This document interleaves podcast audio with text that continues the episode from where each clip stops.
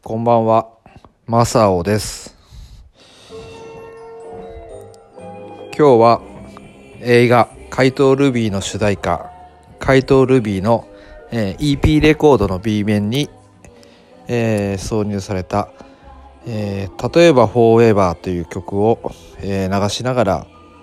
えー話します、えー映画怪盗ルビーは、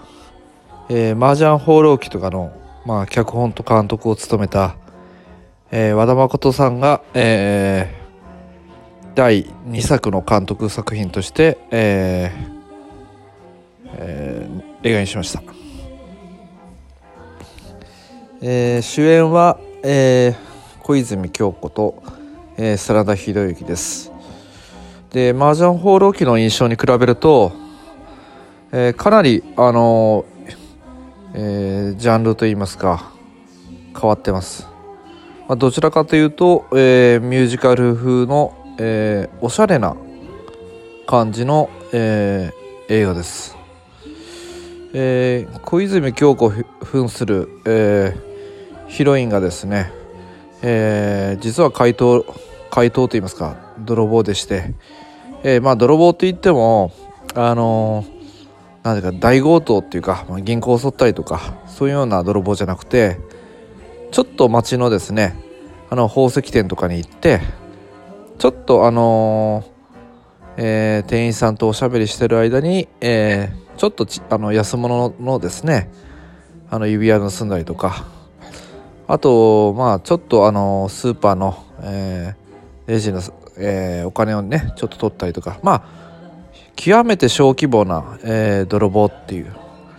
まあそういう役柄です。で真田広之が、えー扮するのはえーまあその小泉京子扮するヒロインの隣に住んでる住人です。で母子家庭で母親と一緒に、えー住んでる、まあ、サラリーマン。そういう役柄です。でまああの真田広之扮する主人公がまあ、えー小泉京子と、えー出会ったことでそれまでちょっと自信のなかった、えー青年がですねだんだんと、え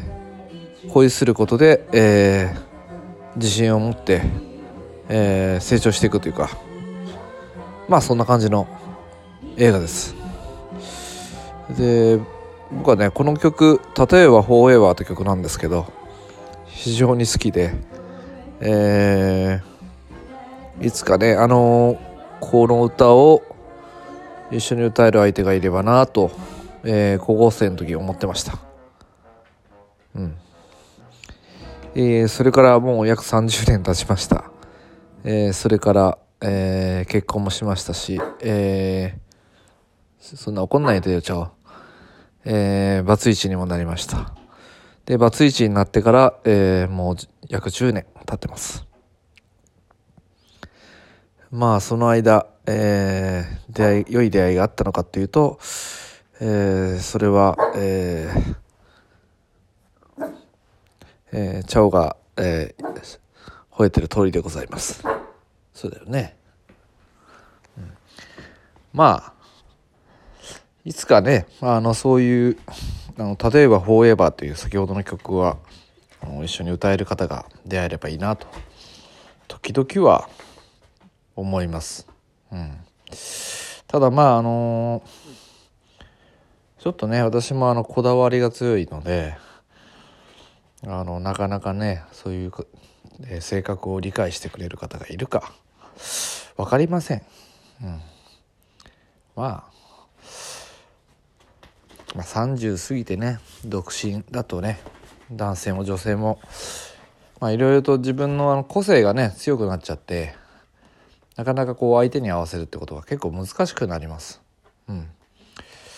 まあ僕はねどうかなまあ合わせる自信今でもあります。まあ一応一度はね結婚したことあるんでうん。でまあ合わせられるっていうか、まあ、結婚も恋愛もまあ、特に結婚ですよね。やっぱあのその人が愛せるものを愛せるか。それが結構重要なとこじゃないかなと僕は思いますね。で僕の場合は、えー、歴史。でそして君、えー、君というかあの茶を今ここにいますけど。まあとまあ仕事ですね私の場合。この3つを、えー、認めてくれて、えー、愛してくれる方そういった方そういった方がねいればまあまた再婚もできるんじゃないかなもしくはまたお付き合いとかできるんじゃないかなと思ったりします。はいまあ、そんなところでございます。